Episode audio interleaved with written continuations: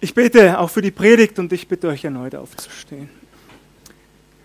Vater, ich lobe und ich preise dich. Ja, ich danke dir von ganzem Herzen, dass du wirken wirst, auch durch dein Wort heute Morgen. Ich danke dir, dass du etwas vorbereitet hast, dass du unser Leben, unser Herz anrühren wirst durch deinen Heiligen Geist. Und so lege ich dir die Predigt hin. Ich bitte dich um Kraft und Frieden und Vollmacht für mich, dass du mich ausrüstest und mich gebrauchst als dein Werkzeug in deiner Hand Lege mir deine Worte in meinen Mund, darum bitte ich dich, dir zur Ehre und uns zum Wohl. Wir loben und preisen dich dafür. In deinem Jesu Namen. Amen.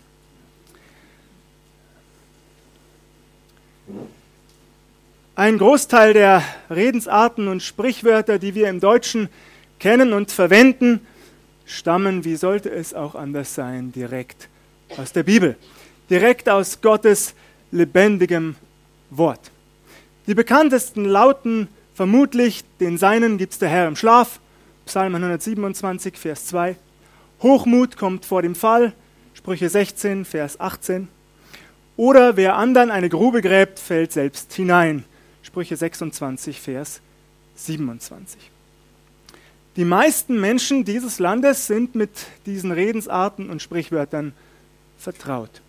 Würden wir jetzt nach draußen auf die Straße gehen und dort eine Umfrage starten, dann würden wir tatsächlich in den meisten Fällen zu hören bekommen, natürlich kennen wir diese Sprichwörter. Ob die Menschen immer wüssten, dass diese Redensarten direkt aus Gottes lebendigem Wort der Bibel stammen, das sei dahingestellt, aber sie wären jedenfalls damit vertraut. Hätten sie vermutlich sogar schon das ein oder andere Mal selbst verwendet. Das Thema meiner heutigen Predigt möchte ich mit einem weiteren Sprichwort einleiten, das meines Wissens allerdings nicht aus der Bibel stammt. Vielleicht wisst ihr es aber besser als ich, dann wäre ich für einen Hinweis im Anschluss an den Gottesdienst sehr dankbar. Das Sprichwort lautet, nicht geschimpft ist Lob genug.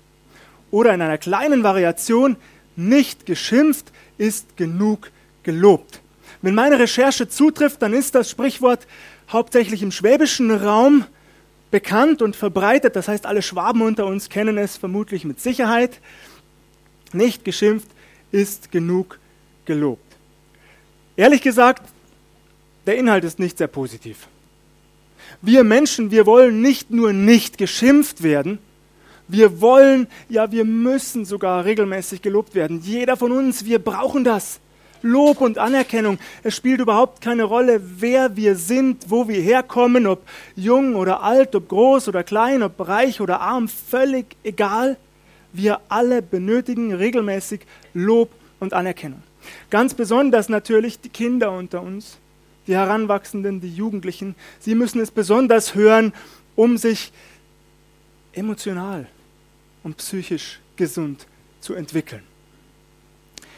Gleich zu Beginn dieser Predigt mache ich uns daher Mut, allen Eltern, allen Großeltern, aber auch Onkeln und Tanten unter uns, loben wir die Kinder und Jugendlichen, mit denen wir zu tun bekommen, regelmäßig. Darum bitte ich uns.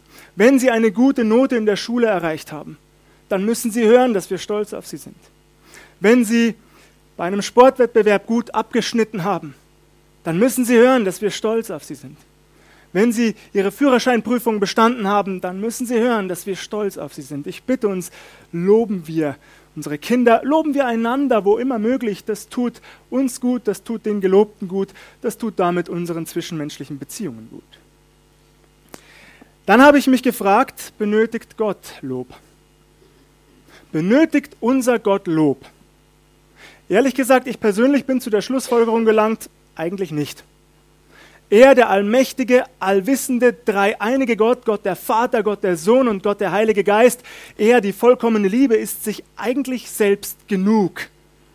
Und doch, und doch beschloss er, der allmächtige Gott, eines Tages, Geschöpfe, Kreaturen, Wesen zu erschaffen, die nur einen einzigen Zweck, eine einzige Bestimmung erfüllen sollten, nämlich ihn zu loben, zu preisen und anzubeten die unaufhörlich vor ihm stehen und ihm diesen Dienst erweisen sollten. Alles begann mit den Engeln. Die Bibel berichtet uns von unterschiedlichen Engelarten, unterschiedlichen Engelklassen. Da gibt es die, die dann später als Botenengel zu uns Menschen auf die Erde gesandt werden, die hier Gottes Befehle ausführen. Sie erscheinen als kräftige, junge, imposante Männer in weißen, strahlend weißen Gewändern, teilweise mit einem Schwert bewaffnet. Aber dann gibt es auch die sogenannten Mischwesen, die sechsflügeligen Seraphim, die vierflügeligen Cherubim, die darüber hinaus noch vier unterschiedliche Gesichter haben. Ein Menschenantlitz, ein Adlergesicht, ein Stiergesicht, ein Löwenantlitz. Es sind tatsächlich fantastische Beschreibungen, die wir hauptsächlich in den Büchern der Propheten Jesaja oder Hesekiel lesen können, aber auch im letzten Buch des Neuen Testaments, der Offenbarung des Johannes. Und all diese unterschiedlichen Wesen wurden einst erschaffen, Gott unaufhörlich zu loben, zu preisen und anzubeten. Vielleicht denkt ihr so wie ich an die Berufungsgeschichte des Propheten Jesaja. In Jesaja Kapitel 6, da sieht der Prophet Jesaja nicht nur die Seraphim, er hört auch ihr Lob. Heilig, heilig, heilig ist der Herr Zebaoth. Alle Lande sind seiner Ehre voll, rufen diese Wesen aus, unaufhörlich. Heilig, heilig, heilig ist der Herr Zebaoth. Alle Lande sind seiner Ehre voll. Die Seraphim werden niemals müde, Gott auf diese Art und Weise zu loben und zu preisen. Niemals. Und Gott wird offensichtlich nie müde, dieses Lob in immer derselben Form entgegenzunehmen. Ganz im Gegenteil, ich glaube, es freut ihn von ganzem Herzen. Wir werden ja manchmal müde oder verdrehen die Augen, wenn wir einen Refrain im Lobpreis zwei oder drei oder fünfmal singen. Gott macht das nichts aus. Gott freut sich darüber. Davon bin ich überzeugt. Nun sehen wir, an den Engeln, aber auch, dass der Lobpreis Gottes, das Lob Gottes immer freiwillig ist. Es war immer und es ist bis heute freiwillig. Das erste Geschöpf, das seinem Schöpfer den Lobpreis verweigerte, kennen wir unter dem Namen Luzifer, besser bekannt als der Teufel, der Satan, der große Drache, die uralte Schlange einst eines der herrlichsten Wesen, das jemals erschaffen worden ist, einer der höchsten Engelfürsten, einer der Cherubim, ausgestattet mit Macht und hoher Verantwortung. So interpretiere ich die Texte bei den Propheten Jesaja und Hesekiel. Doch eines Tages war er nicht mehr zufrieden mit seiner Position. Er wollte mehr, er begehrte mehr. Neid und Stolz stiegen auf in seinem Herzen. Er begehrte die Macht, die einzig und allein dem Schöpfer selbst gebührte, unserem Herrn Jesus Christus. Doch Luzifer, er wollte nicht länger der Lobende sein, er wollte der Gelobte sein. Und so begann er gegen seinen Schöpfer zu intrigieren, eigentlich offen zu rebellieren. Die Bibel berichtet uns davon, dass es ihm gelang, ein Drittel der Engel um sich zu scharen. Ein Drittel der Engel fiel mit Luzifer ab und verweigert dem Schöpfer seither die Ehre, die ihm zusteht. Ein Drittel der Engel treibt die Unwesen mittlerweile hier auf der Erde unter uns unsichtbar und Gefallen und sie versuchen alles, um Menschen vom Glauben an Jesus Christus abzubringen und abzuhalten. Und es gibt keine Erlösung für die gefallenen Engel. Zumindest lese, lese ich nichts dergleichen in Gottes lebendigem Wort. Und ich sage euch ehrlich, das macht mich traurig. Diese einst herrlichen Geschöpfe, diese wunderbaren Wesen, Sie glaubten doch tatsächlich und verfielen diesem fatalen Irrtum, dass ihre vermeintliche Freiheit von Gott besser sei als ihre ursprüngliche Bestimmung, den Schöpfer zu loben und zu preisen und anzubeten. Einfach traurig. Und nun fristen sie ein trostloses Dasein und warten auf den Tag des Gerichts. Was für Engel gilt, gilt auch für uns Menschen. Das Lob Gottes ist freiwillig, auch für dich und mich. Du hast die Wahl. Ich habe die Wahl. Gott zwingt niemanden von uns, ihn zu loben. Ich möchte in den kommenden Minuten ein paar Fragen rund um das Thema Lob Gottes, Lobpreis Gottes aufgreifen, besprechen, klären. Erstens, was ist Lobpreis? Wie geht das? Das hängt zusammen. Zweitens muss ich für den Lobpreis eine spezielle Körperhaltung einnehmen, eine besondere Körperhaltung. Und drittens, was bedeutet das für dich und mich ganz persönlich, für unseren Alltag? Aber was heißt es auch für uns als Gemeinde Jesu? Erstens, was ist Lobpreis?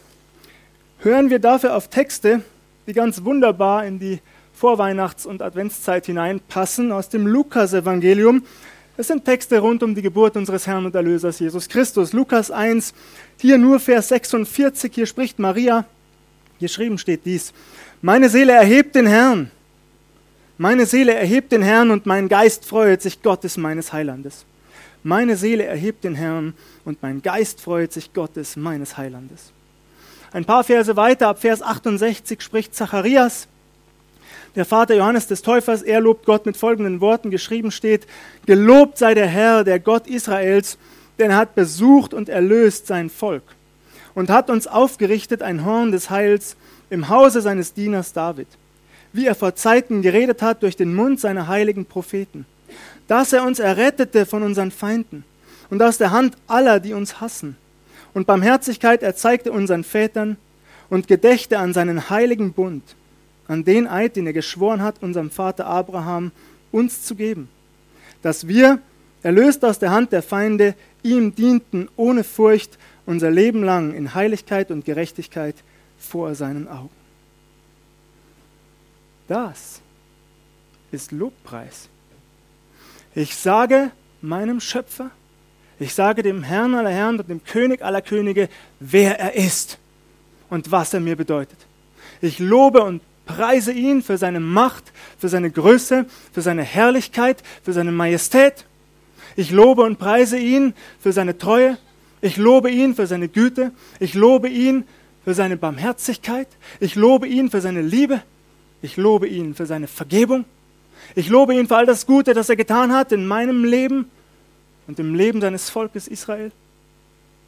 Und ich lobe ihn insbesondere dafür, dass er Mensch geworden ist in Jesus Christus, um uns zu erretten. Gelobt sei der Herr, der Gott Israels, denn er hat besucht und erlöst sein Volk. Das ist Lobpreis.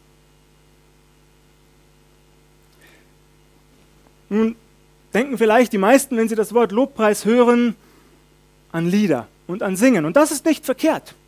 Lobpreis wird auch in der Bibel immer wieder gesungen. An den Psalmen sehen wir das ganz besonders.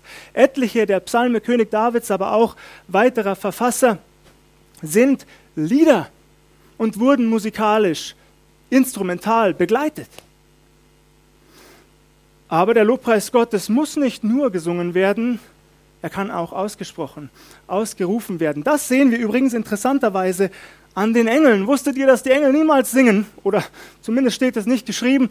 Nun sagst du, Benny, Benny, Moment.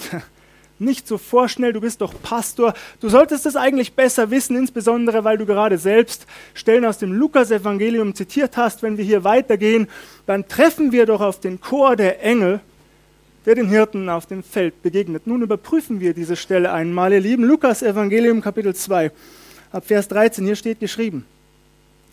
Und alsbald war da bei dem Engel die Menge der himmlischen Herrscharen, die lobten Gott und sprachen. Ehre sei Gott in der Höhe und Friede auf Erden bei den Menschen seines Wohlgefallens. Ehre sei Gott in der Höhe. Das, dieses Lob Gottes wird ausgesprochen. Übrigens das ähnliche Muster bei Jesaja in der Berufungsgeschichte des Propheten Jesaja. Dort rufen sich die Seraphim mit lauter Stimme das dreimal heilig zu. Heilig, heilig, heilig ist der Herr Zebaoth. Alle Lande sind seiner Ehre voll. Das wird ausgerufen. Nun bin ich natürlich davon überzeugt, dass Engel singen können. Wenn wir Menschen das können, können es die Engel auch, dessen bin ich sicher. Aber es ist lediglich eine logische Schlussfolgerung meinerseits. Geschrieben steht es nirgendwo. Aber das ist doch auch entlastend, finde ich. Lobpreis Gottes kann auf unterschiedliche Arten geschehen, er kann gesungen werden, aber auch in Anführungszeichen einfach nur ausgesprochen. Hauptsache, er kommt aus tiefem, ehrlichem Herzen. Womit wir eigentlich direkt bei Frage 2 sind, muss ich für den Lobpreis, für das Lob Gottes eine bestimmte Körperhaltung einnehmen. Zunächst und vorneweg nein. Das musst du nicht. Solange du ehrlich und aufrichtig vor Gott kommst, um ihn zu loben, ihn zu preisen und anzubeten, da kannst du das auch im Auto auf dem Weg zur Arbeit tun. Du kannst es tun, während du unter der Dusche stehst und deine Haare wäschst. Du kannst es im stillen in Gedanken tun, während du im Supermarkt an der Kasse anstehst und darauf wartest, deine Waren zu bezahlen, was hoffentlich jeder von uns tut. Gut, der Witz hat nicht gezündet. Egal. Jedenfalls, Lobpreis Gottes erfordert nicht zwangsläufig, nicht zwangsläufig eine spezielle Körperhaltung. Und doch bin ich überzeugt, oh, ich bin überzeugt, dass es wichtig ist, dass wir eine entsprechende Körperhaltung vor Gott annehmen, wenn wir ihn loben und preisen und anbeten. Ich möchte das an einem Beispiel illustrieren. Stellt euch bitte einmal folgende Szene vor. Ihr habt eine Privataudienz erhalten bei einem weltlichen Herrscher. Ihr seid vor einen irdischen König geladen. Ihr fahrt also vor mit eurem Auto, ihr parkt euer Auto, die Diener des Königs erwarten euch bereits, sie geleiten euch vor den Thronsaal, dort öffnen die Wachen des Königs die riesigen Türflügel hinein in den imposanten Thronsaal. Ihr steht vor der Szene, die sich euch jetzt bietet, mit funkelnden Augen, so wie ein kleines Kind oder dem Christbaum sitzt und ihr bestaunt die Szene. Die, Kindla die Kinnlade klappt euch herunter. Ihr könnt euch gar nicht satt sehen an dem ganzen Gold und dem Silber, den Edelsteinen und dem Marmor. Und weit vor euch, da seht ihr in erhabener Position den König auf seinem Thron sitzen. In königliche, prunkvolle Gewänder gekleidet, mit den Insignien eines Königs, dem Zepter in der Hand und der Krone auf seinem Haupt. Keiner von uns, kein einziger hier in diesem Raum, davon bin ich überzeugt, würde es wagen, die Hände in die Hosentaschen zu stecken und irgendwie lässig auf den König zuzuschlendern. Keiner würde das tun. Und wenn wir vor dem König angekommen wären, dann würden wir uns auch nicht irgendwie hinfläzen, vielleicht noch offenen Mundes Kaugummi kauen. Das würden wir nicht tun. Wir würden es nicht wagen. Mal nebenbei, das ist jedem Menschen gegenüber respektlos. Aber bei einer Privataudienz vor einem Herrscher dieser Welt ist es erst recht nicht angemessen, oder? Und wie viel mehr?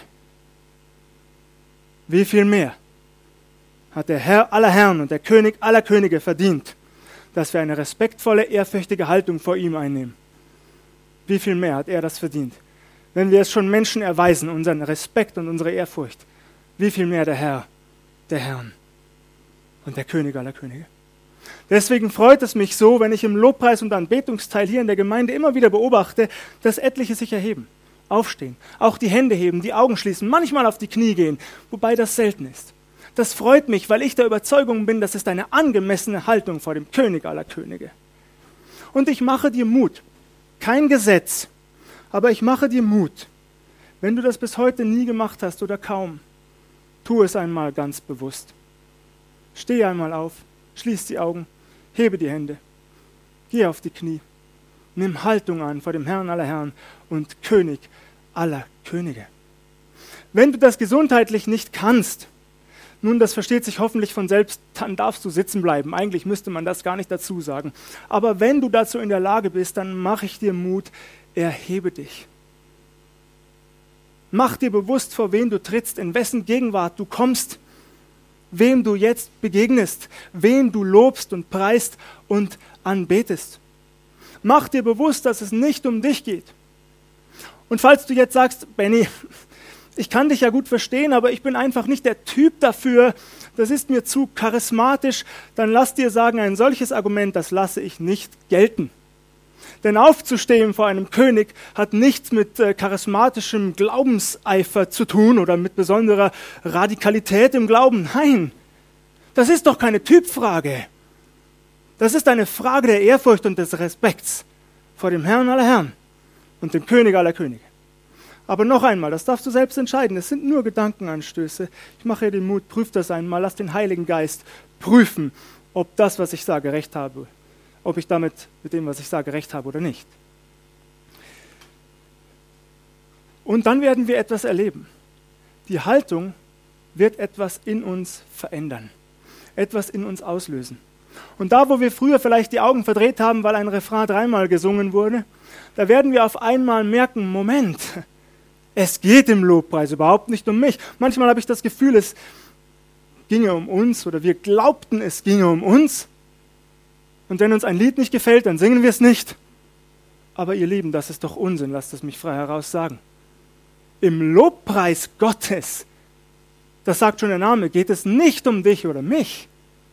Es geht um Gott allein. Und dann spielt es überhaupt keine Rolle mehr, was für Lieder gesungen werden. Ob aus dem 15. Jahrhundert oder aus dem 21. Spielt überhaupt keine Rolle mehr, wie oft wir sie wiederholen. Es spielt keine Rolle mehr, wie lange die Gebete sind, die gesprochen werden. Denn es geht nicht um deine und meine Gefühle. Es geht um den König. Ist uns das klar? Falls wir das vergessen haben sollten, falls uns das aus dem Blickfeld geraten sein sollte, dann lade ich dich ein, mach es dir neu bewusst, gerade in dieser Weihnachtszeit. Es geht um den König aller Könige. Damit sind wir bei Frage 3. Was bedeutet das konkret für dich und mich, persönlich, aber auch für uns als Gemeinde? Ich habe schon einen Aspekt angedeutet, uns bewusst zu machen, vor wen wir treten, um wen es geht. Aber damit verbunden ist mir klar geworden, ich weiß nicht, wie es euch geht, dass ich in meinen Gebetsteilen sehr schnell dazu übergehe, vor Gott meine Anliegen und Bitten auszubreiten. Kennt ihr das? Lob und Dank, ja, aber bitte nicht zu viel. Denn am Ende ist doch wichtig, dass ich mit meinen Anliegen vor Gott komme, nicht wahr?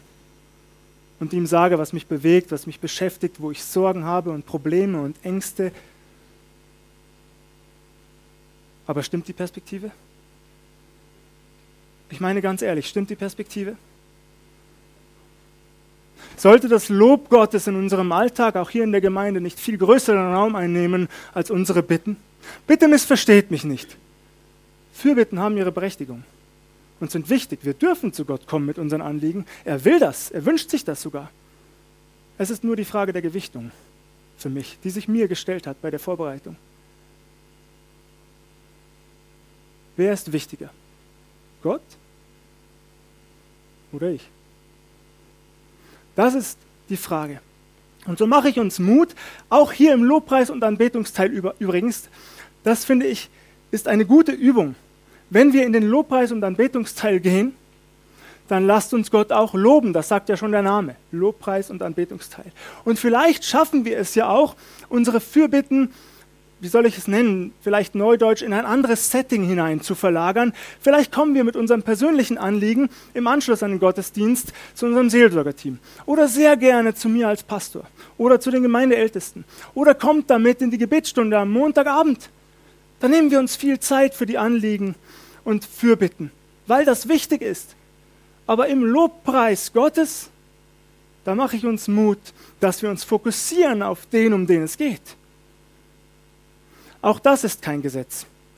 Also bitte noch einmal, nicht missverstehen. Wenn einem nachher eine Fürbitte rausrutscht, ihr müsst euch keine Sorgen machen, dass ich irgendjemandem böse bin. Nein, das sind nur Gedankenanstöße. Aber mir ist das bewusster und bewusster geworden und ich möchte das mehr und mehr ändern. Ich möchte Gott viel mehr loben, weil ich glaube, je intensiver wir Gott loben und preisen und anbeten, desto nichtiger und unwichtiger und belangloser werden auch all unsere Sorgen und Probleme. Denn wir üben praktisch hier auf dieser Erde schon ein, was wir in Ewigkeit tun werden, nämlich vor ihm zu stehen, von Angesicht zu Angesicht und ihm zu sagen, voller Dankbarkeit und Staunen, was er für uns getan hat. Und ich für meinen Teil, ich möchte das hier auf dieser Erde weiter und weiter einüben. Mir vergegenwärtigen, es geht nicht um mich, es geht nur um ihn, den Herrn aller Herren und den König aller Könige. Lob, Preis und Ehre sei ihm. Im Namen Jesu. Amen.